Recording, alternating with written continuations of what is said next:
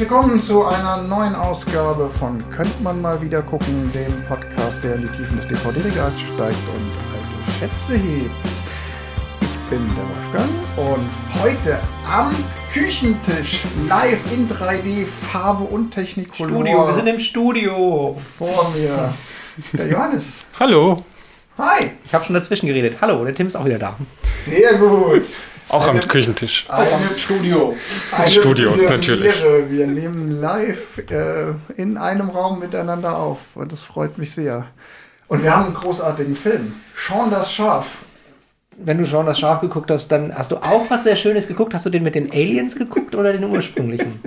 Ich glaube, ich gucke, ich kenne Sean das Schaf, glaube ich, nur aus den, nur aus den, aus den Kurz. Ach, äh, du musst die, die. Filme sind wirklich gut.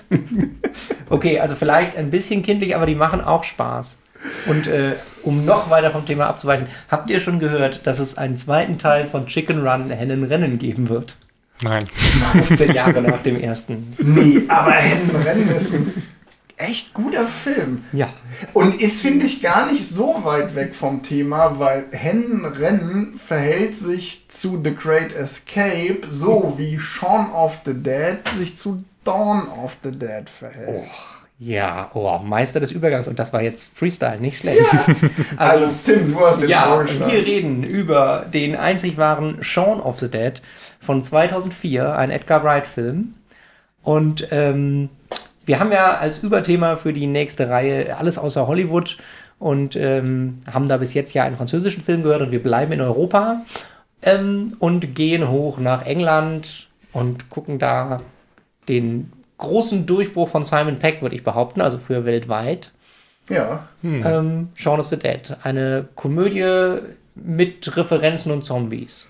Mit Referenzen, eine Komödie mit Referenzen und Zombies. Ja, also nicht nur, Sagt nicht er- nur Zombie-Referenzen. Sagt er nicht selber von sich oder haben die nicht mit dem Claim äh, Rom-Com with Zombies geworben? Also romantische Komödie mit Zombies? Es steht zumindest auf meiner DVD drauf. Ja. Eine romantische Komödie mit Zombies.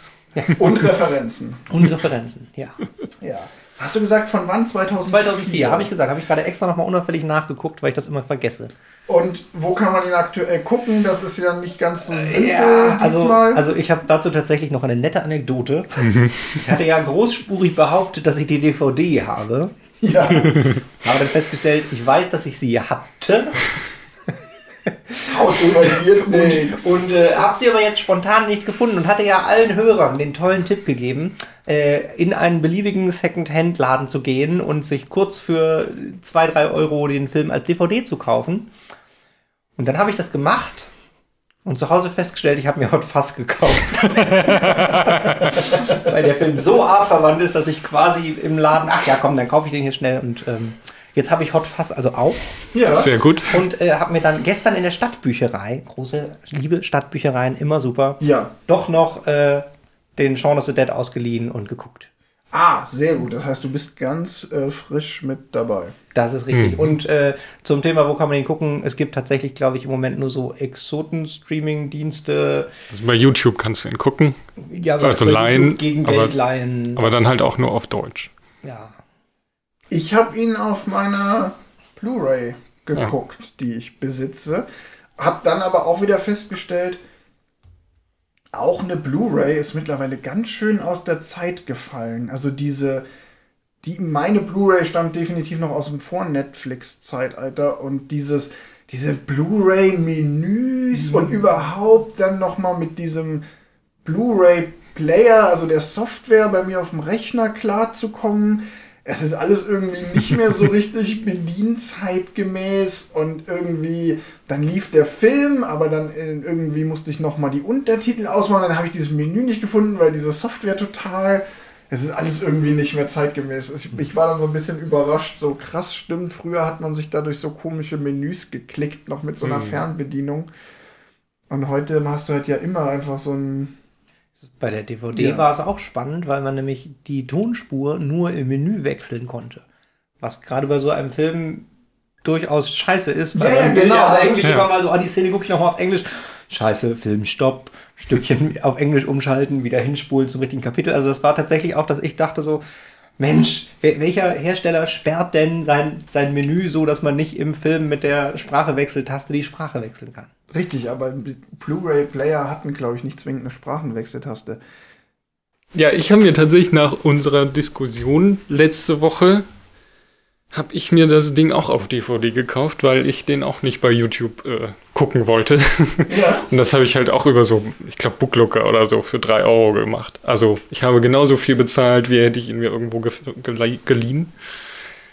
Und dann hatte ich die DVD auch im Regal und dann ist mir, weil ich musste ja nach Köln fahren, wir sind ja jetzt äh, im Studio. Dann hatte ich Donnerstagabend doch keine Lust, den Film zu gucken und musste mir dann doch noch eine Sicherheitskopie meiner DVD machen, damit ich ihn auf der Zugfahrt gucken kann. Der Vorteil von DVDs gegenüber dieser modernen äh, Blu-ray-Technologie. Ja, ich denke mir immer so, irgendwie so DVDs haben ist ja ganz schön, aber irgendwie zweifle ich auch immer an der Sinnhaftigkeit meines DVD-Regals, weil ich die Filme dann doch nie gucke und ich im Zweifelsfall die Filme, die ich im DVD-Regal stehen habe, doch trotzdem bei Netflix gucke und ich jetzt immer wieder die Erfahrung mache, dass ich, wenn ich eine DVD dann doch aus dem Regal ziehe, ich sie dann einlege und feststelle, dass irgendwie das Bildformat nicht mehr auf 16 zu 9 Bildschirme passt, weil es noch für 4 zu 3 Bildschirme optimiert ist. Oder einfach es nur noch eine uralte, nicht digital remastered Version ist, die auf so einem 5K-Display einfach scheiße aussieht. Aber äh, wir schweifen ab. Ich, ich, möchte, ich möchte an dieser Stelle nochmal abschweifen, weiter abschweifen, in die gleiche Richtung. äh, und zwar, äh, ich habe mir gleichzeitig mit der, der Hot Fuzz DVD noch eine zweite DVD gekauft und die ist der Grund, warum ich noch ein DVD-Regal habe. Also jetzt nicht diese DVD explizit, aber ähm, und zwar habe ich mir den wunderbaren Film Cinema Paradiso gekauft, den ich ziemlich gut finde und seit Jahren noch mal gucken wollte und den es auf gar keinem Streaming-Portal gibt und nirgendwo gibt und auch keine DVD mehr aufgelegt ist. Eins von diesen Produkten, was man bei Amazon noch nicht mal gebraucht findet und bei Booklooker auch nicht. Und dann stand ich in der Flohmarkthalle Köln, Copyright, äh, und blätterte da auf der Suche nach Shaun of the Dead.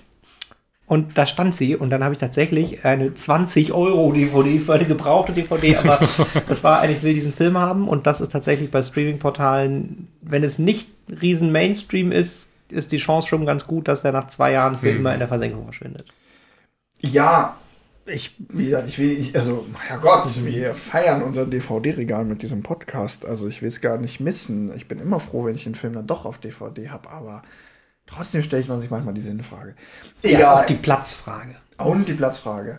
Kommen wir zu Sean und die, den Toten. Ähm, Tim, dein Film, gibst du uns eine kurze Inhaltsangabe. Worum geht's eigentlich? Es äh, geht um Sean, einen äh, Menschen, ich glaube kurz unter 30, der äh, so ein bisschen gefangen zwischen, zwischen Erwachsenheit und Jugend, ich gehe direkt in die Tiefe des, der Interpretation, äh, hängt und immer mit seinen Freunden im Winchester, einem Pub um die Ecke rumhängt.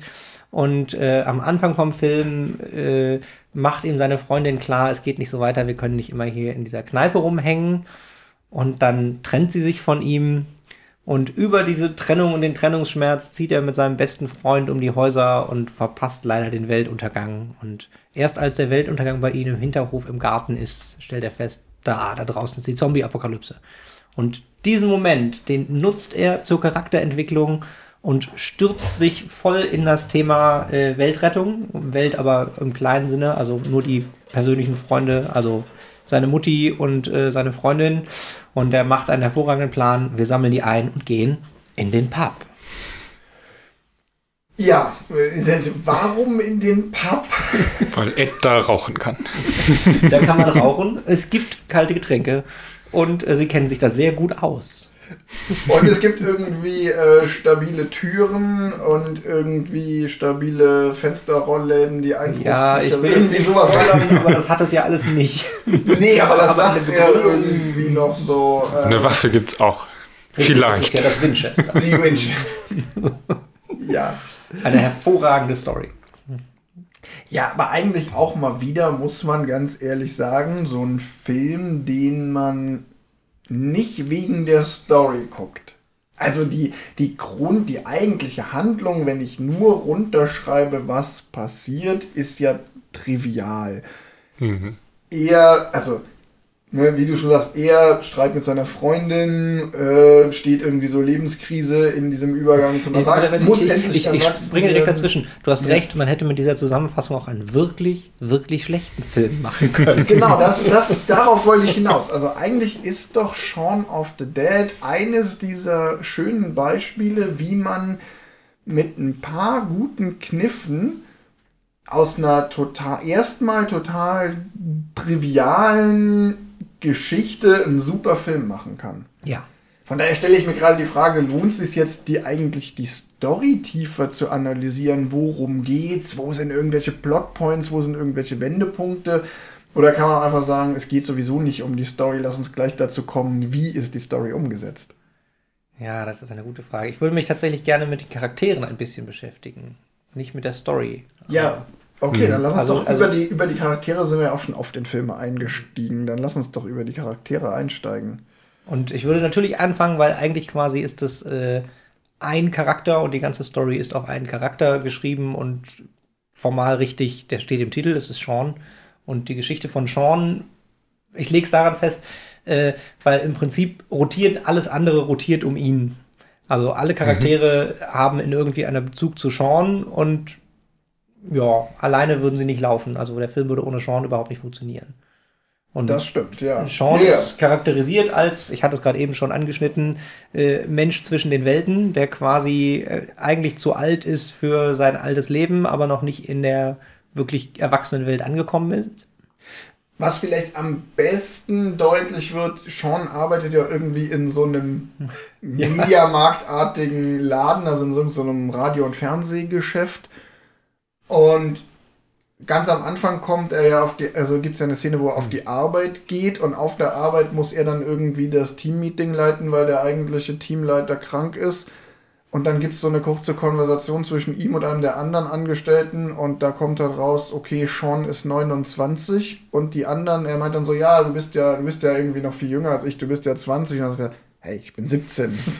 also er arbeitet da irgendwie mit lauter so Teenies, so, Ja. so gefühlt. Und Kaugummi kauende Teenies. ist irgendwie der, der eigentlich zu alte Fremdkörper in so einem Studentenjob. Ja. Ich würde sogar, es ist nicht von mir, ich, wir verlinken hinterher ein YouTube-Video, wo das drin vorkam. Ja. Sekundärliteratur, aber ich fand es tatsächlich extrem passend. Äh, und zwar die zwei Mitbewohner von Sean. Also einmal sein bester Freund Ed, über den kommen wir gleich nochmal getrennt, aber und sein zweiter Mitbewohner David, glaube ich. David, zweiter Mitbewohner, äh, die repräsentieren quasi die beiden Welten. Also der, der Ed ist die, die Jugend, Verantwortungslosigkeit und wir saufen und ist doch alles scheißegal. Ich habe keinen Job, ich verkaufe Drogen und hänge hier auf dem Sofa rum. Und äh, der Mitbewohner ist quasi die Erwachsenenwelt in Anführungszeichen. Ach so, also die drei Charaktere so ein bisschen als Archetypen für der komplett in der Jugend hängen gebliebene, der, der dazwischen hängt und der, der schon wirklich erwachsen Korrekt. geworden ist. Das fand ich ziemlich gut. Nee, so tief habe ich das gar nicht betrachtet. naja, und das, das Spannende ist halt aber auch, äh, es, es geht dann nämlich sogar noch fünf Schritte weiter, weil im Prinzip halt Sean seinen Weg noch nicht gefunden hat und so ein bisschen halt zwischen den Welten hin und her pendelt am Anfang vom Film. Und über den Film, ich hätte nicht gedacht, dass man so tief über Sean of the Dead reden kann, ähm, über den Film aber äh, ja quasi sich selber findet und er findet sich selber in einem Mittelweg. Also er lacht am Ende immer noch über die Pupswitze. Er hat ganz am Ende ja immer noch, dass er Videospiele mit seinem dann Zombie-Freund im Oh, Schuppen Spoiler. spielt. Entschuldigung. ja, äh, aber auf jeden Fall, äh, er hat ja immer noch genau diese, er hat diese kindliche Komponente noch, aber er hat halt auch eine erwachsenere Komponente, dass er da wichtige Entscheidungen trifft in der Handlung. Und äh, jetzt der besonders schöne, sowohl die Erwachsenenwelt als auch die Kinderwelt oder Jugendwelt sterben. Und sie sterben beide im Prinzip an ihrem Verhalten.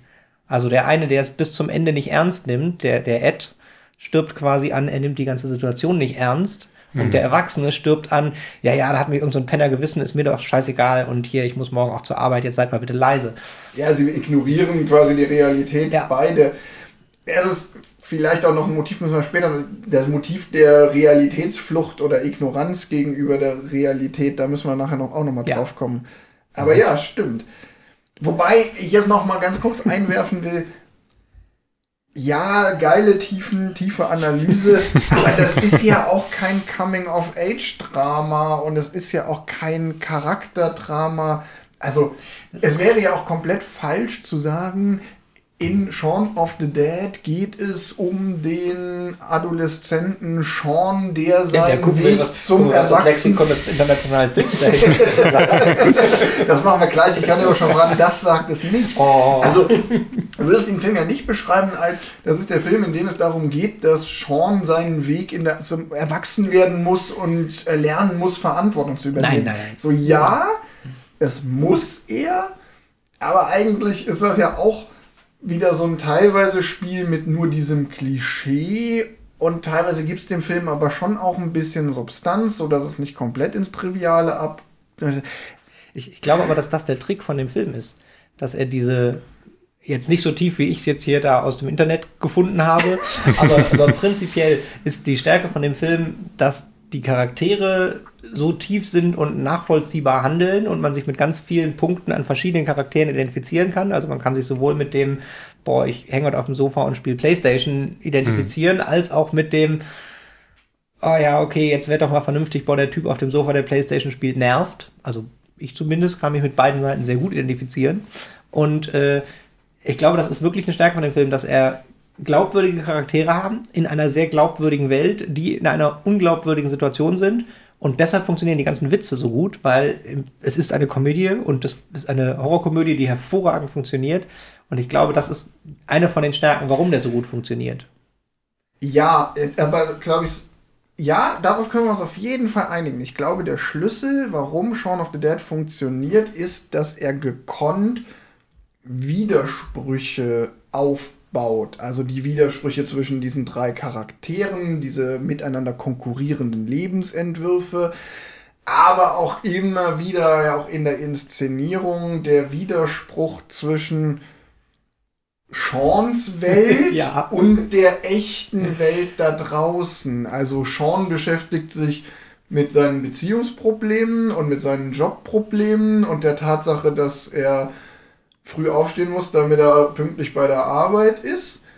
Und rund um ihn quasi immer im Hintergrund Ja. geht die, bricht die Zombie-Apokalypse los und dann schaltet er irgendwie den Fernseher ein und oh, Nachrichtensendung über die Zombie-Apokalypse und er seppt schnell weiter und man kriegt immer wieder so nicht Flashbacks, aber so Blitzlichter in die reale Welt, die er aber auch gekonnt ignoriert.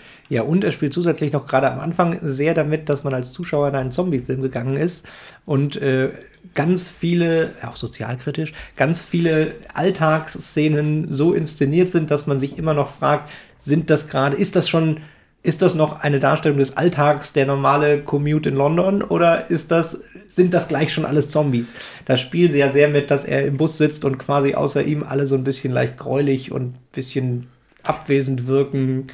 Ist das Und- jetzt. Ja. Und auch damals schon gucken sie alle auf ihre Telefone und Mhm. sind halt moderne Zombies, was ich auch sehr cool fand. Genau. Schon vor 2004. ja, fast 20 Jahren, also 18 Jahren, war halt das auch schon ein Thema. Die Leute gucken alle auf ihre Telefone.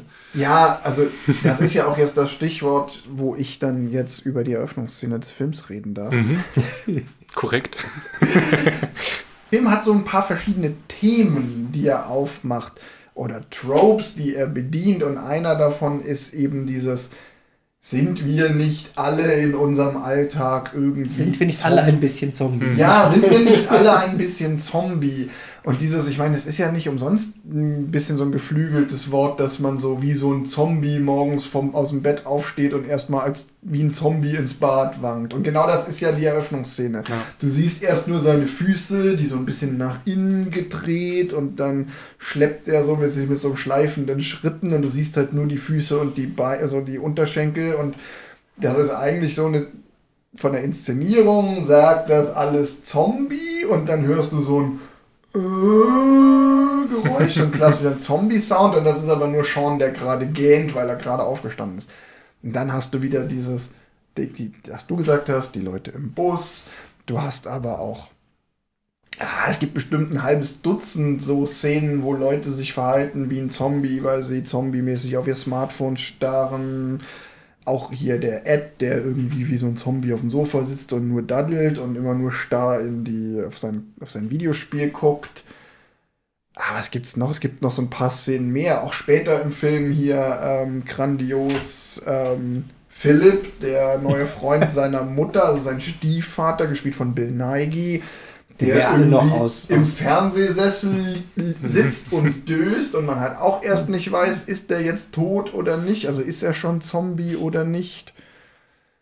Ja, also da gibt es ja ganz viele so Anspielungen. Und es spielt halt so schön, weil man als Zuschauer ja weiß, dass es ein Zombie-Film ist, funktioniert es super, dass man quasi immer den. äh, Der erste Gag ist das eine, aber ich finde auch hinterher hat man, also als man auch schon die ersten Fernsehschnipsel gesehen hat, mit, oh, hier die abgeschossene Weltraumsonde, Menschen verhalten sich seltsam, dann hat man immer noch, dass man nicht sicher ist, wer ist da jetzt gerade Zombie und wer nicht. Also als Beispiel, er geht in die Kneipe und davor ist dieses knutschende Pärchen und man weiß halt nicht, ist es ein knutschendes Pärchen oder wird da gerade jemand neben der Tür gegessen und er hat aber Liebeskummer und ist halt deshalb, guckt nur seufzend dahin und geht rein.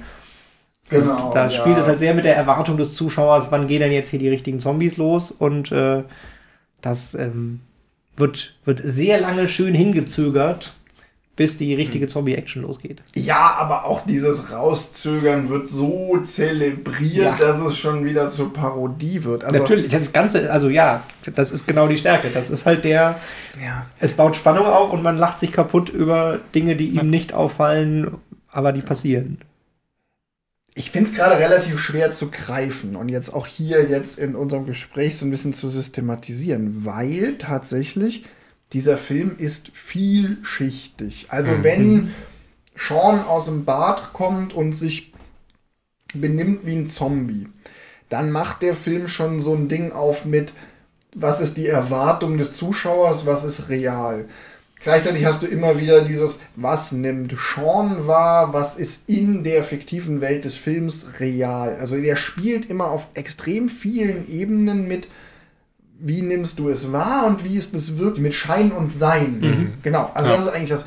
Und das tut er aber teilweise gleichzeitig auf drei verschiedenen Ebenen. Also dieses, du sagst gerade mit diesem Pärchen so, Sean nimmt das auf seine Art wahr, ich nehme das als Zuschauer auf eine Art wahr und dann wird später nochmal gezeigt, wie es wirklich ist. Oder dann auch, dazu wollte ich noch kommen, ähm, dass der Film spielt ja auch extrem mit verschiedenen Versionen der gleichen Szene. Also Ja, mit dem, dem Spiegeln, um halt den, die gleiche Szene nochmal zu zeigen und als Witz in was hat sich verändert und man kann hingucken und nimmt wieder viel mehr wahr als Sean. Ja, also ich glaube, der Film spielt insgesamt so an zweieinhalb Tagen. Und es gibt den ersten Tag, Sean steht auf, Wir lernen den Charakter kennen. er geht irgendwie, ist halt irgendwie Zombie durch seine Wohnung, macht sich fertig, geht irgendwann auf die Arbeit, ein bisschen abgekürzt. Und dann sieht man so einen langen One-Shot, der ja auch ohne Schnitt gefilmt ist. Sean kommt aus der Haustür, geht über die Straße, geht um zwei Häuserecken, geht in den Kiosk, holt sich da irgendwie einen, weiß nicht, einen einen Kaffee oder Eine Cola, Eine weil Cola. für Bier war es zu früh. Ja, er holt sich da halt irgendwie ein Getränk und er geht auf die Arbeit. Und im Hintergrund ver, ver passieren oder auf dem Weg passieren verschiedene Sachen. Er begegnet irgendwie so einem, einem, einem Obdachlosen, der ihn anschnort. Er begegnet irgendwie ein, zwei Leuten. Da fahren irgendwie ein, zwei Autos durch die Gegend. Und dann einen Tag später die gleiche Szene. Sean steht verkatert auf, macht sich fertig, geht wieder aus dem Haus, schlägt den gleichen Weg ein, aber jetzt sind alle, denen er vorher begegnet ist, Zombies. Also der Bettler ist jetzt kein Bettler mehr, sondern ist ein Zombie und er verhält sich aber ganz genauso, ist so in seiner Alltagsroutine komplett drin. Die Reaktion ist die gleiche und sie funktioniert bei. Ah, nee, stimmt nicht. Nein, er gibt am Anfang gibt er dem, dem Bettler gibt er Geld und beim zweiten Mal sagt er, oh, ich habe auch gerade schon kein Geld mehr im Kiosk gehabt, sorry. Aber Ja. merkt gar nicht, dass der Bettler inzwischen Zombie ist. Genau, aber er Genau. merkt es halt einfach nicht. Und da hast du halt wieder dieses, du hast A, dieses Spiegeln, die, die gleich, genau die gleiche Szene, genau gespielt, nur mit kleinen Parametern geändert. Und dadurch ist zum einen dieses Scheinen und Sein. Du fragst dich als Zuschauer so, ah, wieso nimmt der das überhaupt nicht wahr? Ich nehme wahr, das sind alles Zombies, aber Sean sieht's nicht. Unsere Studiouhr. Unsere Studiouhr, ja.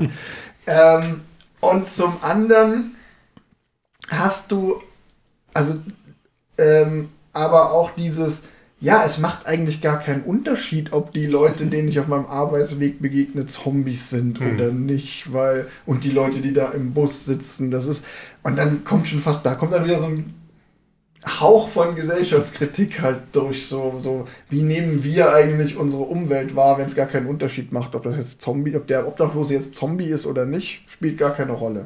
Ja, und dann fällt es halt auf, weil plötzlich eine Frau bei ihnen im Garten steht. Das ist quasi so die.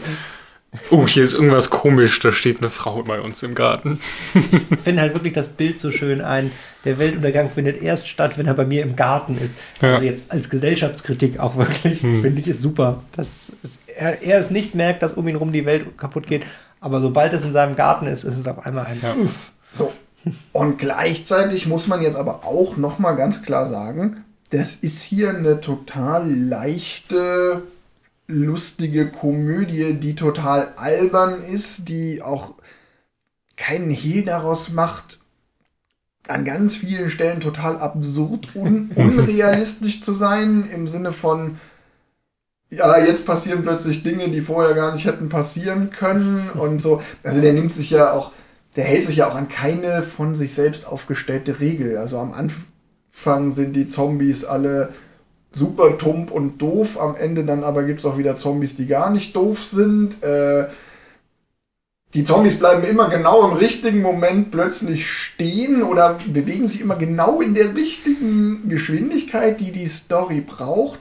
Und auch da hat er diese Vielschichtigkeit, weil auch Hm. das, Ja. also Manchmal reicht es sich nicht, so, sich zu bewegen wie ein Zombie, um von den Zombies nicht gesehen zu werden. manchmal funktioniert. nicht. Ja, und das ist halt auch genau dieses. Trotzdem ist von Anfang an in dem Film dieses Bild, dieses Setting so auf Parodie getrimmt, dass du halt auch das sofort als bewusste, absichtliche Parodie wahrnimmst, weil es ist nun mal dem Zombie-Genre auch immanent, dass oft Dinge passieren, weil die Story es braucht. Und das machen sie halt zum Exzess und ziehen es damit auch wieder ins Lächerliche. Also da hast du dann auch wieder so eine Genre-Parodie. Ah, die Zombies warten natürlich vor dem Pub, bevor sie angreifen. Und zwar warten sie genau so lang, bis die Protagonisten ausdiskutieren haben, ob sie jetzt die Hintertür nehmen oder das Fenster einschlagen. So, ne? Oder wie reagieren Zombies auf Geräusche? Irgendwie am Anfang im Garten brüllen sie diesen Zombie an und der reagiert gar nicht und reagiert erst, als sie ihn anfangen zu bewerfen. Und später sind die Zombies super soundsensibel und du darfst bloß keinen Mucks machen, sonst hören die Zombies, dass wir hier drin sind. So, da spielt er ja auch mit den im Zombie-Genre wahrscheinlich Ich ziemlich sagen, er spielt mit verschiedenen, ich wollte gerade sagen, er spielt einfach mit verschiedenen Zombie-Filmen. Also blöd, also im Prinzip ist es halt ein, es Ja. ist ja nicht eine Verarschung von einem Zombie-Film, sondern es ist eine Verarschung vom, oder eine Comedy-Variante vom Gesamtgenre Horror-Zombie-Film. Und im Prinzip, ja, ich habe sehr viele im Prinzip.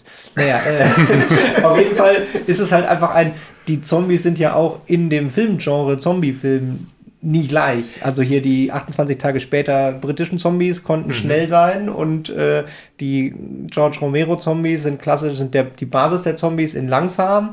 Und ich glaube einfach dadurch, dass sie halt alle Zombie-Filme verarschen wollen, durften die Zombies auch alles sein. Ja, aber auch gleichzeitig kein Zombie-Film, vielleicht ein Einzelfilm schafft es noch, aber spätestens wenn es eine Reihe wird, ist kein Zombie-Film wirklich konsequent in der Art, wie werden Zombies dargestellt, weil es immer wieder so Brüche gibt, dass plötzlich doch ein Zombie schneller ist als erwartet. Oder eben dieses, ja klar, das hat jetzt genau so lange gedauert, so und ähm, und das nimmt er dann ja auch damit auf die Schippe. Hm. Also, ich finde es ganz interessant, nochmal, lass uns nochmal ganz kurz drüber reden, so wie funktioniert eigentlich der Humor in dem Film? Also, warum ist der Film eigentlich lustig und warum nehme ich den als Zuschauer sofort als lustig wahr? Ich glaube vor allem, weil es super viel visuelle Gags gibt. Also eine der, der, der Szenen, die glaube ich gar nicht, also die, die fallen einem auf, aber ich glaube, da muss man halt erst drüber nachdenken, ist, wenn Sean und seine Gruppe eine andere Gruppe trifft von seiner Ex-Freundin oder so. Alle genau gleich. Gast, Gast, Gastauftritt Justus Jonas. Korrekt. Gespielt von Martin Freeman. Der Ex-Freundin ist Justus Jung. Martin Freeman wird synchronisiert von Oliver Rohrbeck, der auch Ja. Justus Jonas spricht, von dem wir es in unserer vorletz nee, vorletzten, vorletzten Folge hatten. Ja. Naja, und da ist halt, das wird von den Charakteren überhaupt nicht angesprochen oder so. Also es ist überhaupt nicht Teil der Story, sondern es ist halt ein rein visueller Gag, dass das halt sechs Leute sind, die genauso aussehen. Oder halt immer genau den gleichen Charakter haben. Die haben halt die Freundin, den Ex-Freund dazu, die zwei komischen Freunde von der Ex-Freundin oder die, von dem Freund, die Mutti und halt den Typen, der auf dem Telefon rumguckt und etwas dicklicher ist. Und es ist halt. Ja, auch da spiegelt er. Genau, er spiegelt ko- komplett, aber macht es halt auch so einen visuellen Gag. Und auch die ganzen, ist das ein Zombie, ist das kein Zombie im Genau. Hintergrund, sind alles visuelle Gags, die überhaupt nicht, ähm, ja, besprochen werden. Ja, auch die, die Wiederholung funktioniert ja auch genau dadurch, dass du genau gucken musst. Also, dass Genau. er in dem Kühlschrank, wo seine Cola drin ist im Kiosk, die Bluttatscher auf der Hand nimmt er nicht wahr und als Zuschauer siehst du halt natürlich ganz viele Details, die er nicht wahrnimmt und die sind dadurch halt lustig, weil er sie nicht wahrnimmt und du sie als Unterschied zu der Szene vorher siehst. Genau. Ja, Und es sind halt auch die, die, die Foreshadowing-Witze. Also er beschmiert sich halt irgendwie mit einem roten Stift und hat plötzlich rot auf seinem T-Shirt und irgendwer sagt, hey, you got red on your shirt. Was dann natürlich später, wenn er irgendeinen so Zombie vermöbelt hat und plötzlich alles voll Blut ist, wieder aufgegriffen wird. Und Genau, wird er halt auch wieder das Genau. gleiche, ja, you got some red on your shirt, mit der gleichen mh, Hin- Desin mit genau. dem gleichen Desinteresse, so, guck mal, du hast dann Krümel an der, an der, an der Backe hängen. ja, So, Ja, das hat er relativ häufig als Stilmittel. Also er hat auch zum Beispiel das mit dem beim Playstation-Spielen, Ballerspiel spielen mit Nachladen, Nachladen, oben rechts, nö, nö. Hat, spielen sie am Anfang Playstation und es ist wortlich genau die gleiche Szene, als sie hinterher die, das Gewehr haben und äh, genau. Genau. das Nachladen, Nachladen, oben Ja. links ist wörtlich das gleiche Drehbuch. Man könnte jetzt, wenn man gemein wäre, sagen, er hat die Drehbuchseite kopiert, um Zeit zu.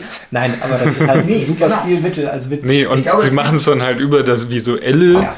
Dass er quasi super Crack ist mit ähm, auch auf der Playstation rumballern, aber dann halt Zombies abschießen ist halt nochmal was ganz anderes und er trifft, glaube ich, zwei oder so Ja. gefühlt. Also, ja, es gibt halt genau zwei ganz elementare Stilmittel, die den Humor ausmachen. Das eine ist dieses Spiel mit Realität, was er, muss ich nochmal mich wiederholen, auf mehr als nur zwei Ebenen betreibt, sondern oft auch auf drei Ebenen oder vieren.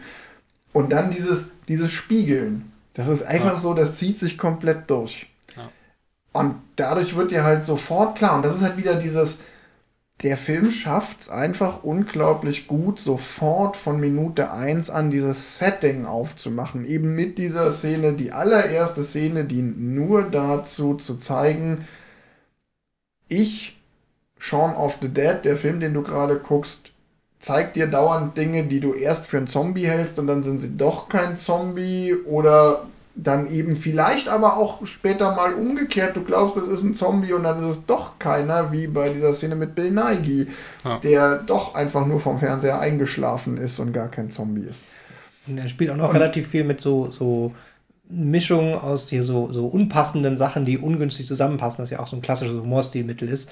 Jetzt als Beispiel die Queen Don't Stop Me Now Szene, wo sie halb als Ballett, halb als Action-Szene in der Kneipe den, den Rentner-Kneipier zusammenschlagen, während die Musicbox Don't Stop Me Now spielen und sie schlagen im Takt und der andere schaltet die Sicherungen, um das Licht einzuschalten, mit Klick, Klick, Klick, Klick, genau im Takt zu der Ja. Musik. Und Ja. es passt halt, sowohl die Optik als auch die Handlung passen nicht zur Musik.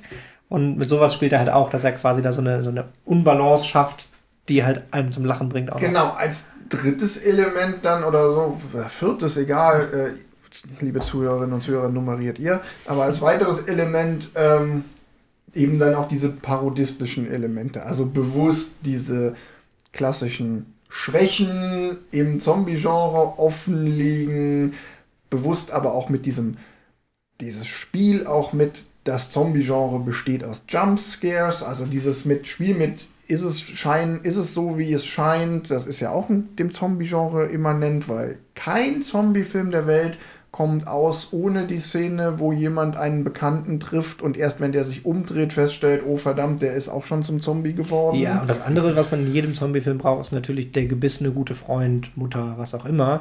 Das ist auch ein ganz klassisches Mittel, was du unbedingt brauchst. Und das ist ja auch gelungen dramatisch, ist eine von den nicht lustigen Szenen, aber trotzdem super gelungen, dass Seans Mutter gebussen ist und ihm Ja. das. Sie wollte keine Umstände machen. Genau. Deswegen hat sie nichts gesagt. Sollen wir noch mal kurz auf das Zombie-Genre an und für sich eingehen? Also der Da sind wir ja quasi gerade hin Ja. gedriftet, das passt doch super. Genau. Ich mein, der Film heißt Shaun of the Dead. Das ist ja auch schon in die Fresse. Wir machen eine Parodie auf Dawn of the Dead. Nein. Doch. Oh, oh. ja, weil ihr es noch nicht wusstet. Und auch das ist ja schon so, ne? noch bevor du das erste Mal, wenn du von dem Film gehört hast, wenn du den Titel hörst, weißt du auch schon sofort, ah, das ist eine Parodie auf einen der Zombie-Filmklassiker schlechthin. Am Ende ist er aber ja viel, viel mehr. Er macht sich über das ganze Genre so ein bisschen lustig. Er hat aber auch ein paar Parallelen. Zum Beispiel diese, ich habe tatsächlich noch mal Dawn of the Dead geguckt und dann ist natürlich schon interessant zu sehen, auch Dawn of the Dead, also so der, der, der Urkeim des Zombie-Films, der hatte ja auch schon so gesellschaftskritische Elemente. Definitiv. Das ist. Also der Zombie an und für sich ist ja auch schon so ein Der, der Zombie dient eh eigentlich immer nur als Mittel, um zu zeigen, um menschliche Konflikte zu, zu Verbrennglasen, zu betonen. Und eigentlich ist nie der Zombie, also der Zombie ist natürlich eine echte Gefahr, aber im Prinzip ist schon der Zombie immer ein Werkzeug, um zu zeigen, äh, wie gemein Menschen untereinander sein können.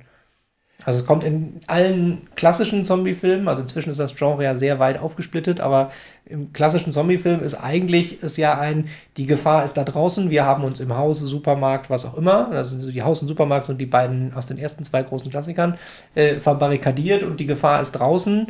Und im Inneren liegen aber die Nerven so blank, dass sich das Schlechteste des Menschen auch zeigt. Ja, und gleichzeitig ist der Zombie selbst immer wieder ja auch so ein, ähm, ein Symbol für Uniformität, das Heer, also ein Symbol für, sei es ne, das Heer der Werktätigen, die einfach morgens zur Arbeit zombien oder Die aber Konsum-Zombies, die, die zum Konsum- Supermarkt kommen. Genau, ja. in Dawn of the Dead ist es nicht die Kneipe, auf die, die von den Zombies belagert wird, sondern die Shopping Mall. Und auch die Idee, dass man beschließt, oh, vielleicht ist die Shopping Mall der beste Ort, um die Zombie-Apokalypse zu überstehen, ist ja genauso abstrus wie jetzt hier bei Shaun of the Dead die Idee, hey, lass uns in den Pub gehen, weil das Pub ist der beste Platz. Aber dass auch die Leute magisch vom Pub oder von der Shopping Mall angezogen werden. Also, da steht er dann wieder in einer ziemlich guten Tradition Mhm. des Zombie-Films.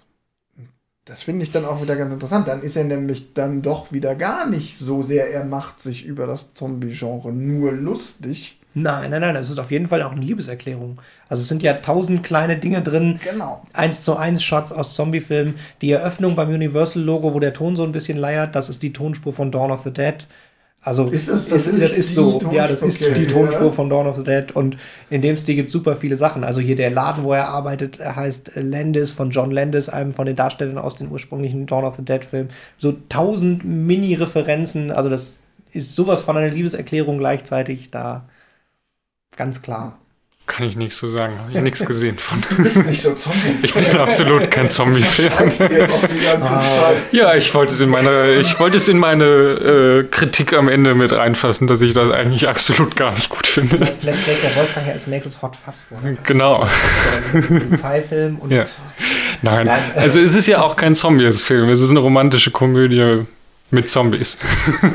Ja, Also es ist. ich finde den Film. Aber, aber es ist keine Parodie. Also ich würde auch sagen, Nee. es ist, ich würde nicht sagen, Shaun of the Dead ist eine Parodie, eine Zombie-Film-Parodie, Nee. sondern es ist eine Hommage, eine, Ja. eine humorvolle Liebeserklärung an den Zombie-Film. Nein, sie machen sich ja auch nicht über den Zombie-Film lustig, sondern sie, ja, Auch, gut, da, da bin ich jetzt halt nicht der Romantik Experte. Mit Zombies hatten wir doch gerade eben festgestellt, Genau. steht auf der DVD. genau. Ja, also Also sie, sie, sie sind halt eher, wie du schon sagst, die romantische Comedy mit den Zombies, weil sie halt da spielen, aber es ist halt nicht so, weiß ich nicht, wie ähm, es gibt ja verschiedene wirklich Parodien, die ein, eine Zombie-Parodie sind. Der Genau, also- Zombie-Liebesgeschichten, wo die Zombies Teil der Liebesgeschichte sind, gibt's und Fido, wo der Zombie ein Haustier ist. Ich will auch Aber es ist alles neuer. Also das wollte ich gerade eben auch noch anschneiden. Ich glaube tatsächlich, dass äh, Shaun of the Dead der Beginn des das Zombie-Genre ist so weit gereift, dass wir jetzt anfangen, Komödien darüber zu machen. Lass uns, lass uns da gleich nochmal drauf zurückkommen, weil ich vorher noch bei dem Punkt bleiben will. Parodie, Hommage. Eine Parodie ist für mich sowas wie Hotshots, wo Ja, ich so, ja. wo ich so jede Gelegenheit, einen Gag zu machen ähm, und Sehr auch Klischees plump, auch aufzudecken, lustig. auch wirklich nutze. So Ja. ne, wirklich nach dem Motto, lieber eine Freundschaft versaut, als eine Pointe verpasst. Und hier habe ich das halt nicht, sondern es ist Das- die Stellen, wo er sich wirklich übers Genre lustig macht, nämlich eben diese, ja, die Zombies reagieren natürlich immer genauso, wie die Stories von ihnen verlangt, die sind dann doch eher subtil und Ja. die, er macht sich dann offensichtlich sogar eher über andere gesellschaftliche Phänomene wie Konsum oder äh, Arbeitskapitalismus lustig. Ich, ich würde, glaube ich, an der Stelle sogar den, die, die, den, den Sprung schon noch kurz rüberwagen zum, wir sind ja bei alles außer Hollywood.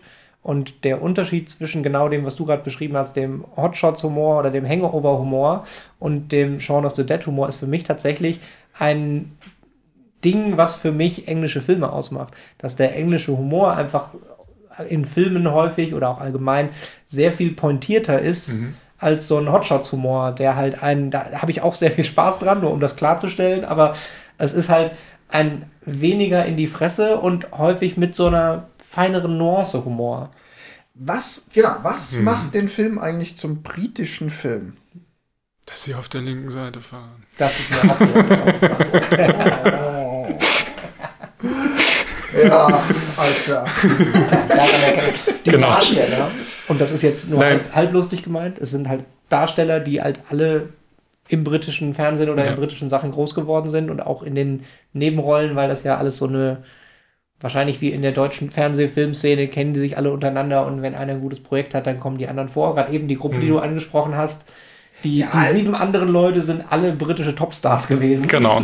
Also es ist schon in gewisser Weise so ein, auch hier so ein kleines Who is Who des britischen Films. Es ist nicht ganz so krass wie bei Love Actually, Ja. wo du wirklich, ja, hast du ja aber natürlich auch viel mehr Darsteller, aber da hast du ja wirklich richtig das Who is Who des, da haben sie ja im Endeffekt gesagt so, ja okay, äh, no, wir haben jetzt wirklich alle britischen Schauspieler genommen, die man so kennt, aber hier ist es natürlich auch gut. Simon Peck würde ich so ein bisschen rausnehmen, der ist erst durch den Film wirklich auch Ja, bekannt geworden, aber du hast halt Aber ich glaube, der war vor, vor allem vorher im TV bekannt. Ja, also genau, mit ist Spaced war er da, glaube ich. Ja, also wobei das wahrscheinlich ist sogar ja auch so ein bisschen-. Bill ja. Nighy hatten wir Ja. schon wegen, äh, wegen Love Actually. Der war, Ja. der ist auch international nicht so krass bekannt geworden. Bis Martin, Martin Freeman ist halt auch sehr viel später super bekannt geworden. Richtig. Aber es Ja. sind halt alles so Darsteller, die im, im britischen Fernsehen und da in der Comedy-Ecke. Also ein bisschen ist es so ein so eine Pastewka-Cast. ja, oder so Bully macht einen Film. Ja, Ja, ja, das ist richtig. So Pastewka-Cast, finde ich tatsächlich, ist so ein.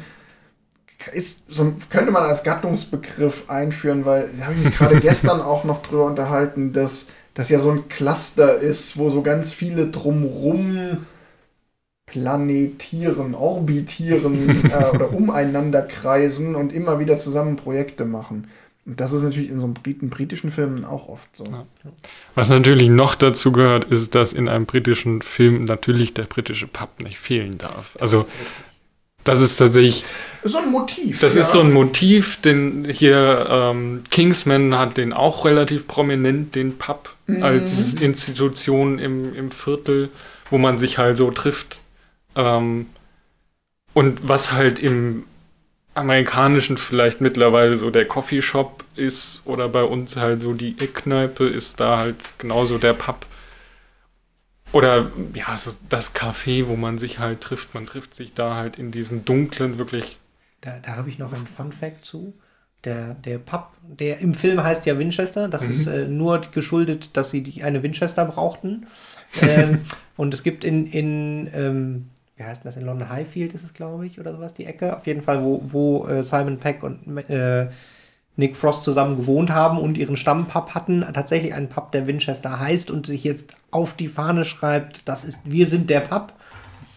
Dem hat äh, Simon Peck ausdrücklich widersprochen. Der Pub ist The Bagaloo und den gibt es immer noch. Okay, ja. Und der ist zwei Straßen weiter und Winchester war wirklich nur ein Plot-Device und es gibt ihren Pub, wo sie so viel, viel zu viel rumgehangen haben und sie haben tatsächlich einen Pub als Drehbuchding, ja. weil sie mhm.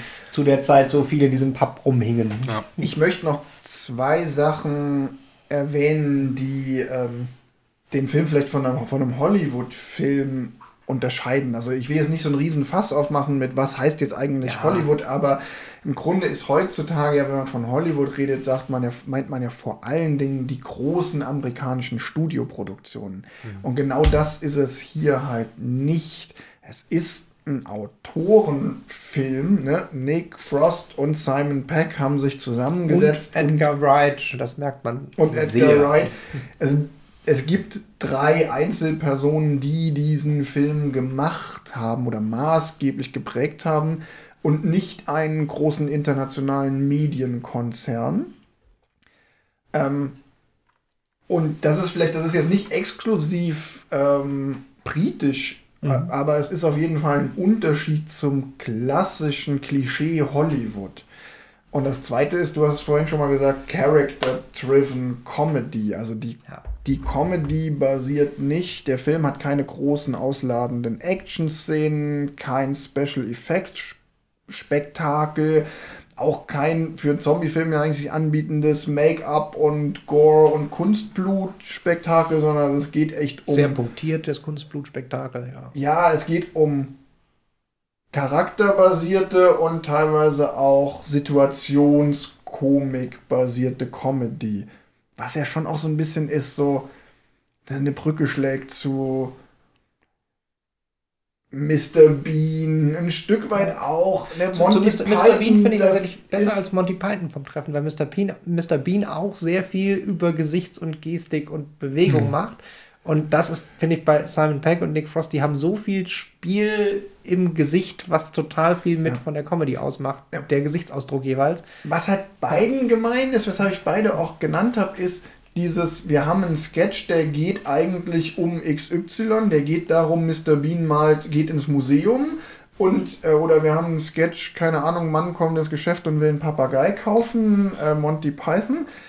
Aber eigentlich liegt der Gag nicht darin, dass der einen, ähm, einen Papagei kaufen will, sondern in dem, wie die Situation mhm. dann abgehandelt wird, in dem Miteinander der Charaktere und dem Subtext, ja. der eigentlich dahinter steckt, der dann zum Beispiel doch irgendwie Kunstkritik sein kann oder Umgang von Menschen mit Haustieren. Mhm. Ähm, und das ist halt hier, dass dieses ja.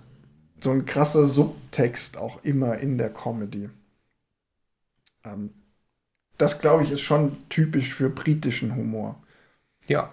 Ja, denke ich auch. Vor allem halt auch dieses Mehrschichtige. Also es ist halt nicht nur visuell, sondern halt auch im, in der, im Dialog, in der kompletten Szene. Also es sind immer, es ist halt nicht nur lustig, weil sie was Lustiges sagen, sondern auch, Dialog weil man ist, was sieht. Dialog ist auch noch ein gutes Stichwort. Äh, tatsächlich, wenn euer Englisch gut genug ist, guckt ihn auf Englisch. Ich, er hat gerade eben schon von den Problemen mit der DVD erzählt, aber äh, also ich habe ihn großteils auf Deutsch geguckt und Einzelszenen auf Englisch, weil ich ihn halt schnell gucken musste.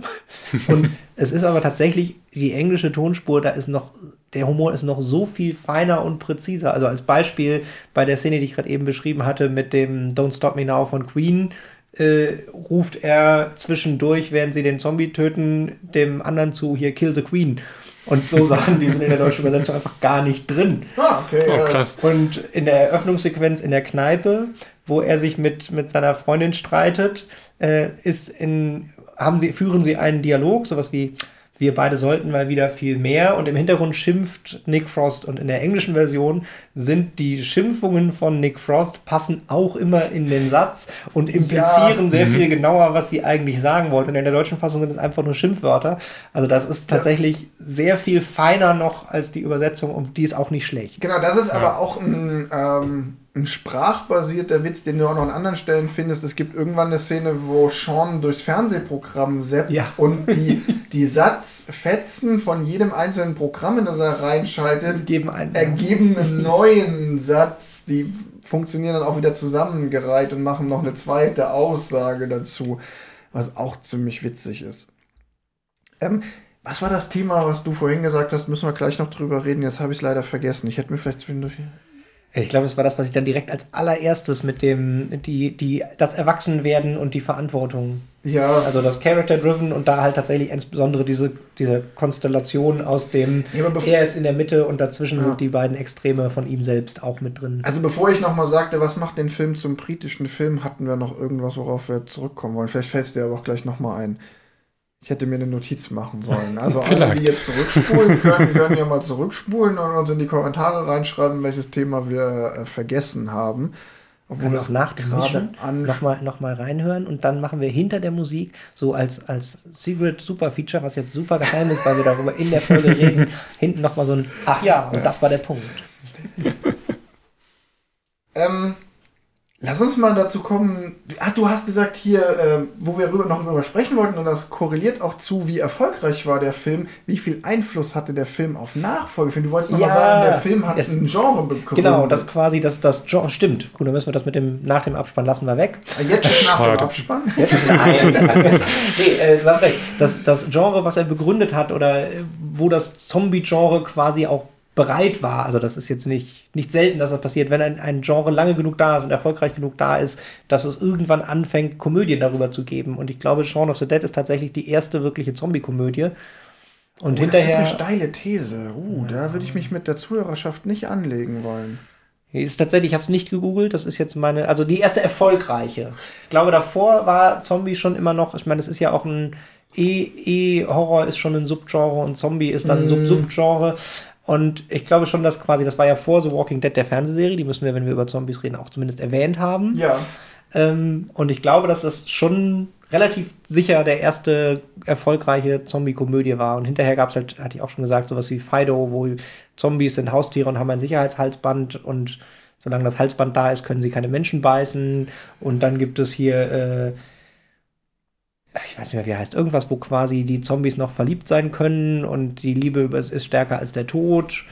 Dann gibt es einen japanischen Film, Ach, es der, gibt so unendlich viele. wo auch er mit seiner Zombie-Geliebten noch fliehen muss. Also Also was, was ich jetzt so ein bisschen in der Tradition auch sehe von Shaun of the Dead, ist auf jeden Fall Zombieland, der Zombieland, deutlich definitiv. später kam. Und Ähm, auch, das ist tatsächlich so für den Vergleich zum amerikanischen Film ein super Beispiel. Weil Zombieland ist auch sehr lustig, aber Zombieland setzt halt viel mehr auf den in die Fresse Humor. Also sowohl sprachlich als auch von Bam, dann Großaufnahme, wie er mit der Schrotflinte ihm den Kopf wegballert, was halt bei Shaun of the Dead überhaupt nicht nötig ist. Und äh, bei äh, Zombieland halt gut als Humor funktioniert. Also halt dann eher so ein wie der Kuchen ins Gesicht Humor, Also ich bin mir nicht sicher, ob wir ernsthaft die These im Raum stehen lassen können, dass es die erste Zombie-Komödie ist. Aber Ein- es ist auf jeden Fall. der ersten. Aber er hat auf, naja, sagen wir so, aber der Film hat auf jeden Fall so viel Erfolg gehabt, dass er noch Nachfolger generiert hat. Ob die jetzt bewusst deshalb entstanden sind, sei mal dahingestellt, aber er hat in der Vergangenheit noch vergleichbare Filme, die in einem ähnlichen Mix aus Genre, Film, Schrägstrich, Genre, Parodie angesiedelt sind, nach sich gezogen. Ja, und er hat natürlich noch die britischen Nachfolger, die nicht Zombie-Filme, aber Da wollte ich jetzt drauf kommen. Jetzt noch die Frage, Johannes, erzählst du uns erst, wie erfolgreich der Film war? Natürlich. Der Film war sehr erfolgreich. Er hat das Fünffache eingespielt. Und zwar hatte er ein Budget von 6,1 Millionen Dollar. Da muss man auch nochmal sagen, Der war- 6,1 Millionen das ist halt Dollar nix. ist super billig. Ne? Wir hatten bei Taxi gesagt, dass der günstig war. Der hat Ja. 8 Millionen Dollar gekostet. was, was kostet eigentlich ein Tatort? Nur mal so aus. Weiß jemand das? Nee, aber wahrscheinlich irgendwas um die 1, Ich hätte jetzt 1, gesagt, irgendwas Millionen. Ähm, ich, ja. Ja, aber ja. de definitiv viel, viel Genau. weniger. Ja. So ein Kinofilm ist schon immer noch Ja, aber, aber, also, aber ganz ehrlich, also beim Tatort passiert halt auch nichts. Und die haben da 1000 Zombie-Statisten gehabt und eine zerstörte Stadt. Naja, und sie mussten sie ja auch alle irgendwie anmalen und dann mussten sie Ja. noch den Jaguar zerschrotten und Genau, ähnliches. Also, kaputt fahren. genau. Naja, aber für 6,1 Millionen äh, ein Box-Office-Erfolg von 30 Millionen zu schaffen, Eine Tatort-Episode hat im Schnitt äh, ein Budget von 1,5 bis 1,7 Millionen Euro. Da war ich ziemlich nah dran. ja. Ja. sehr gut. Sorry, also. Genau, also Box-Office-Erfolg von 30 Millionen Dollar, also das ist schon Weltweit. Äh, weltweit, ja, ja. Also er war auch weltweit sehr erfolgreich. Er ist, glaube ich, so im Frühjahr in, in England gestartet und dann im September in den USA. Also da war auch eine relativ lange also Mundpropaganda-Zeit. Genau, eine Pause dazwischen hat man bestimmt auch erstmal geguckt, so funktioniert der Humor halt auch woanders als nur in England. Ja, mhm. ja und ich meine, mit 6,1 Milliarden äh, Millionen Dollar 30 Einnehmen schafft halt auch nicht jeder Film. Ja, und dann auch wieder das Vermarktungsbudget ist vermutlich dann ja auch nicht nochmal der gleiche Betrag oder sowas wie bei manchen Hollywood-Filmen. Total. Nee, genau. Ich, ich möchte nochmal äh, ganz kurz was einwerfen, wenn wir von Budgets sprechen. Quasi gleich, im gleichen Zeitraum kam in Deutschland der Untergang ins Kino. Was ja auch eigentlich vom Setting her kein super aufwendiger Film ist, weil er mhm. ganz viel einfach nur in dem Bunker spielt. Der hat ein Produktionsbudget von 13,5 Millionen Euro und war damit der drittteuerste jemals in Deutschland produzierte Kinofilm. Das heißt, mit äh, 6, irgendwas Millionen war der echt günstig. Der war nur halb so teuer wie äh, der Untergang. Ja. Nur so, um das nochmal einzuordnen, weil man ja sonst immer nur von Hollywood-Produktionen, die hunderte Millionen kosten, mittlerweile mhm. bis zu einer, fast einer Milliarde oder so. ist ja total absurd. Wo wir hier, wenn wir vom Nicht-Hollywood-Kino sprechen, in welchen Kategorien wir hier reden. Ja. Mhm. Ja. Aber ja, der war total erfolgreich. Also, der war super erfolgreich und jetzt, wo ich äh, noch mal zwei Minuten hatte, die haben halt tatsächlich auch das Marketing relativ stark betrieben. Also sie haben irgendwelche Zombies in London losgelassen. Also, also Schausteller, genau, Schausteller, die als Zombies äh, verkleidet waren auf irgendwelchen ja, äh, in die U-Bahn gesetzt und so. Die erschossen. Genau. Wobei das ja. marketingmäßig natürlich Okay, Der Film war auch erfolgreich in der Rezeption, also der ist in der Kritik total gut angekommen. Ähm, der hat einen Rotten Tomatoes Score von 92 bei den Kritikern und 93 Prozent bei der Audience. Also Kritiker und Audience sind sich ziemlich einig, das ist ja auch was. Ja, das wundert hm. mich aber gar nicht. Ich glaube, dass man das sogar immer ganz gut sagen kann, welche Filme, wo, bei welchen Filmen es da ein Gap gibt. Und das ist halt so ein, der bietet halt eben genug. Mhm wo man intellektuell sich im Feuilleton drüber auslassen kann und er bietet aber auch genug Unterhaltung. Er ist jetzt halt nicht, ist halt kein Arthouse-Film. Ja. Ähm, und das Lexikon des internationalen Films bewertet den Film auch positiv. Da steht nämlich, schräger Film, inszeniert mit offensichtlicher Lust am Zombie-Genre, ohne sich im Spiel mit Zitaten zu verlieren. Ohne übermäßigen Einsatz an Kunstblut entwickelt er durchaus eine gewisse Eigenständigkeit. Definitiv. Genau, und ja. ich finde gerade diese so offensichtliche Lust am Zombie-Genre, mhm. ohne sich im Spiel von Zitaten zu verlieren, das ist schon, ja. das ist ja wieder, das ist keine Parodie, es ist keine Zitatschlacht, mhm. die du deshalb guckst, weil jedes Klischee aufgenommen wird und trotzdem steckt so viel an Zitat trotzdem drin irgendwie. Ja, das Zitat ist halt immer noch auf so einem ein, ein hauchleiseren Level. Also halt sowas wie die Firmennamen haben irgendwas mit dem Zombie-Genre zu tun oder so, was halt den Film selber nicht stört und trotzdem als Referenz reicht, wenn man Referenzen jagen will. Ja. Ich habe jetzt als letztes hier noch auf der Liste ähm, dass wir noch über Edgar Wright und die Cornetto-Trilogie sprechen sollten. Also Edgar Wright ist ja quasi mit seinem Pack einer der kreativen Köpfe hinter dem Film. Auch ein allgemein, ich mag Edgar Wright-Filme, also auch unabhängig von der Cornetto-Trilogie, auch das andere Zeug, was er noch so macht. So Scott was Pilgrim hat, was hat er denn noch alles so gemacht? Scott Pilgrim vs. World als Film, ja. den ich auch immer gerne gucke. Ja. Äh, und der hat halt diesen Filmstil, der, arbeitet ganz viel mit diesen ganz schnellen Schnitten und mit so Kamerapens. Das, manchmal merkt man, also ich habe das schon häufiger gehabt, dass ich bei dem Film dachte, ah, das war ja filmisch ganz cool und dann festgestellt habe, ein, oh ja, äh, ach, der ist auch von dem. Ach, ach, der ist auch von dem. Äh, der hat das Drehbuch geschrieben zu Die Abenteuer von Tim und Struppi, das Geheimnis der Einhorn. Das, das war mir nicht bewusst, aber ja. ja, Das finde ich tatsächlich auch ganz spannend. Und jetzt gerade im Moment ja auch hier ähm, Last, Night in Soho. ist er der in der Kritik extrem gelobt wurde, habe ich leider noch Ich habe ihn auch noch nicht gesehen, ich wollte ihn eigentlich im Kino gucken, aber habe ich verpasst. Ja. Jetzt ist er im Streaming, da gucke ich ihn. Der auch nämlich so ein bisschen, ohne ihn gesehen zu haben, aber so in den Genres irgendwo wohl ein relativ fließender Übergang ist. Ja. Und er hat dann eben auch gemacht Hot Fuzz, den Ja. quasi direkten Nachfolger von Shaun of the Dead und zweiten Teil der Cornetto-Trilogie. Warum heißt die Cornetto-Trilogie? Ja. Weiß ich auch nicht. Tim, erklärst du sonst. Ich kann das nicht so richtig erklären. Nein, die essen alle immer, in jedem Film wird ein Cornetto gegessen und in jedem auch extra eine andere Farbe. Also Shaun of the Dead ist das rote Cornetto. Genau, Die anderen weiß ich nicht. ist das blaue Cornetto. Muss ja für die Polizei. Und es gibt wohl tatsächlich in Großbritannien auch noch ein grünes Cornetto, wo, glaube ich, tatsächlich Minz als so ein bisschen After Eight Ah. äh, Mischung und das ist in World's End, der dritte Teil der Cornetto-Trilogie.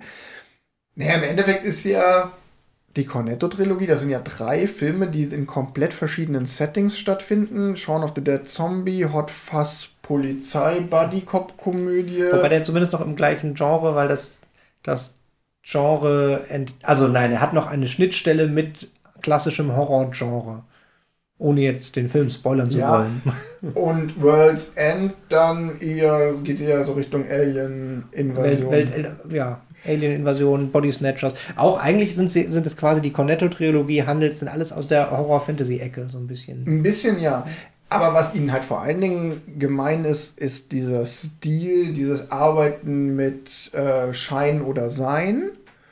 Ähm, und auch dieses Spiegeln, weil die sich dann ja auch in, innerhalb der Cornetto-Trilogie spiegeln. Also es gibt in, in allen drei Filmen irgendwie eine Szene, wo der Protagonist über Zäune springen Nein. muss, um von Garten zu Garten mit, mit abzukürzen. unterschiedlich an, genau, wie, wie, er muss diese Strecke überwinden und in allen drei Filmen wird das unterschiedlich effektiv gelöst.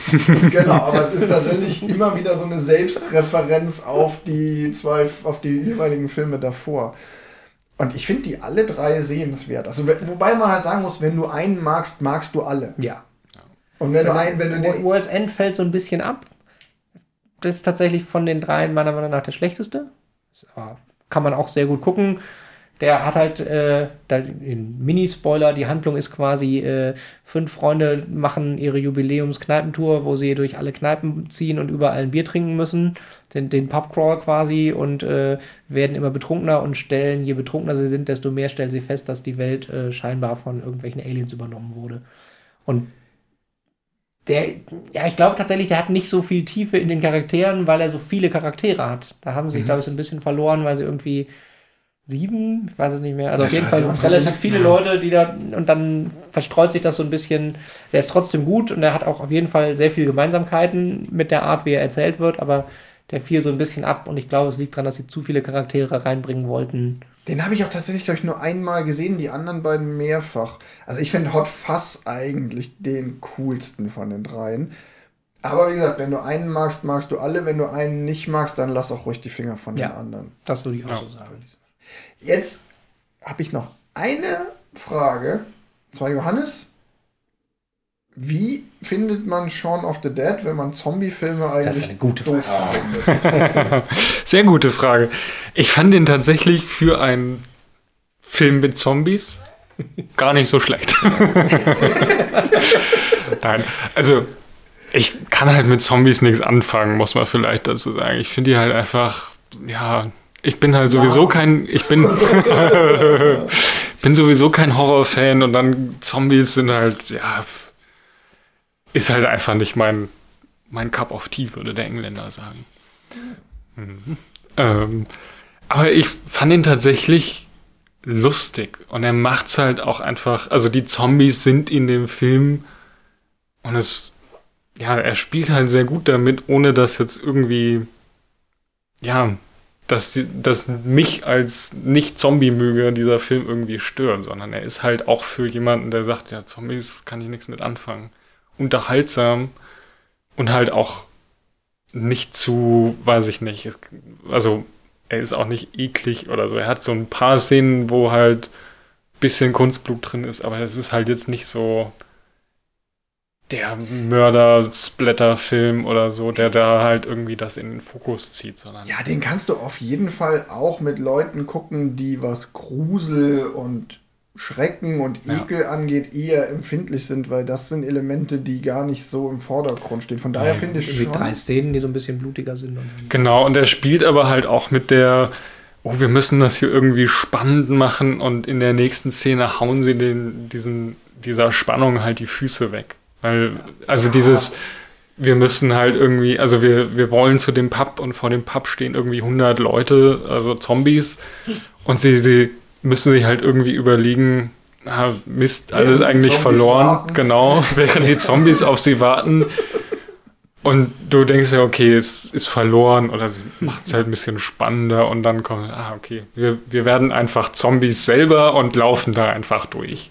Und so ziehen sie halt diesen, ja, also sie ziehen diesen spannenden oder diesen, ja, Szenen, wo es halt einfach wo mit Spannung gespielt wird, einfach sehr schnell die, die Füße weg. Ja. Und legen die dann halt witzig um oder so. Also wäre, würdest du schon sagen, so, okay, den kannst du auch gucken, wenn, den kann man auch jemandem empfehlen, der sonst eigentlich sagt, so, nee, Zombie-Film ist nicht so meins. Ja, auf jeden Fall. Also er ist wirklich, die, die DVD-Packung lügt da nicht. Er ist schon eher die romantische Comedy mit Zombies. Obwohl sie jetzt auch nicht so die romantische Comedy ist. Es gibt ja mittlerweile auch ähm, hier, wie heißt der? Ähm, hier von Jane Austen. Ja. Das bekannteste Werk von Stolz Jane und Austen. Stolz und Vorurteil und Zombies. Ja. Den muss ich unbedingt mal noch gucken. weil einfach weil es so absurd ist, aber ich finde es auch super. Ich mag es ja. auch so absurd. Lass uns doch mal schnell ein Fazit machen. Mhm. Ähm, weil das, was ich gefragt habe, wäre jetzt eigentlich auch mein Fazit. Also, ne, wir haben ja schon mal gesagt, so wem würden wir den Film empfehlen. Ich finde tatsächlich ganz interessant, dass Shaun of the Dead schon auch ein bisschen dieses Kriterium erfüllt. Das ist ein Film für, der, da hat jeder was dran.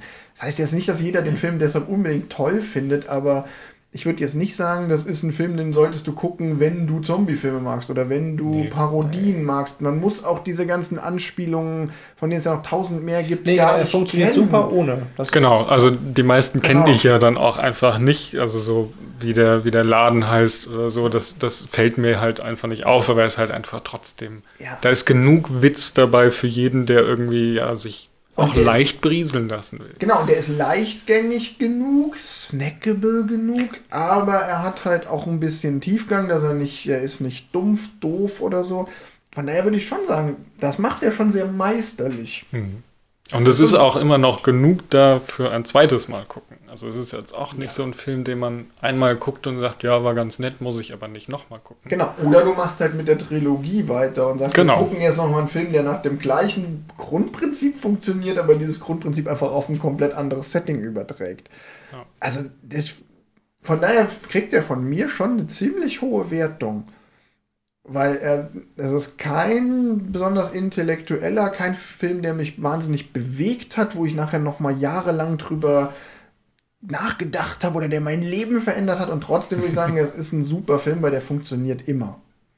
Ja, ich habe gerade ein, ein ganz spontan ein neues äh, Maßeinheitssystem erfunden. Und zwar, das ist, also ich würde dem auch ein, eine, eine große süße Popcorn geben. also es ist jetzt kein salziges Popcorn, also das wäre so ein Drama, dann kann man Dramen so bewerten. Und, äh, aber das ist auf jeden Fall ein großes süßes Popcorn. Ich Alles muss klar. eine kleine Einschränkung machen, weil er eben tatsächlich diesen Zombie-Faktor hat, ist er nicht so der gute Film fürs erste Date. Das ist ja immer mein Maßstab. Ja, Film ja, aber, erste aber Date. Nachdem, nee, da ist dann Hot Fast zum Beispiel besser, weil wenn du tatsächlich jemanden zum ersten Date das einlädst an, und die Person ach. mag wirklich gar keinen ja, dann, Blut dann Horror, nicht, ja.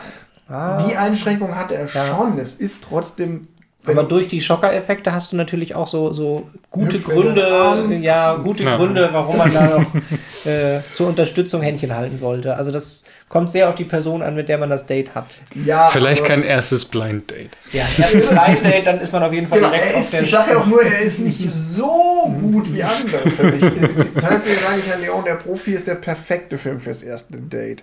Und da ist er ein klein bisschen drunter. Einigen wir uns darauf. Das könnte ich auch so unterschreiben. Aber ich würde auch sagen, man kann den häufig nochmal gucken. Ich werde jetzt auch die DVD, wo ich sie gerade aus der Bücherei habe, auch äh, nochmal mit dem Audiokommentar anhören, weil da bin ich leider nicht mehr vorher zugekommen. Finde ich aber total spannend und gerade bei so einem Film, der frühes Erstdings oder nicht, also Durchbruchswerk, Frühwerk, ja. Frühwerk ist, finde ich das immer sehr spannend, was die Leute selber dazu sagen. Also kann man gucken, sollte man gucken. Kauft euch das, die 3 Euro im Secondhand-Laden. Kommt, das ist es wert. Auf jeden Fall. Ja, kauft den auf, auf euch auf DVD, weil den gibt es halt wirklich für 3 Euro und die 4 Euro eigentlich, muss man ja sagen, kostet 3,99 im Streaming.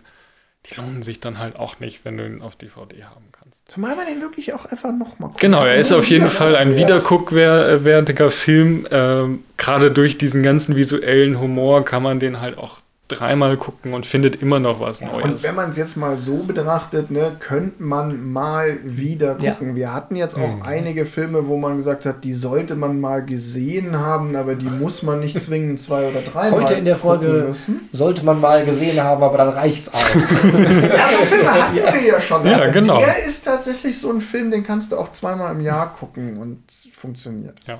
Also von mir auch, äh, auch als Nicht-Zombie-Möger eine klare Cook-Empfehlung. Eine klare, große, süße Popcorn. Klare, große Ein, Popcorn. eine, eine große Popcorn, aber ist wegen Tüte und so. Ja, egal. Ja. So, dann sind wir mit Hollywood durch oder Wolfgang, hattest du auch noch Nee, irgendwas? ich bin dran. Ich habe auch noch was zu sagen zum Thema alles außer Hollywood. Und zwar haben wir jetzt relativ viel über äh, neue Filme gesprochen. Ich will ein bisschen, ein klein bisschen weiter in der Zeit zurückgehen. Ähm, aber nicht ganz.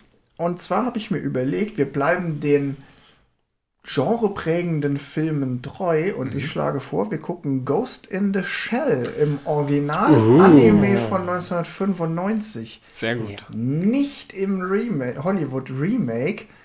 Können wir auch nochmal dieses Fass re- ähm, Remake. Remake und Hollywood krallt sich alles, was es international finden kann und macht was eigenes draus aufmachen. Mhm.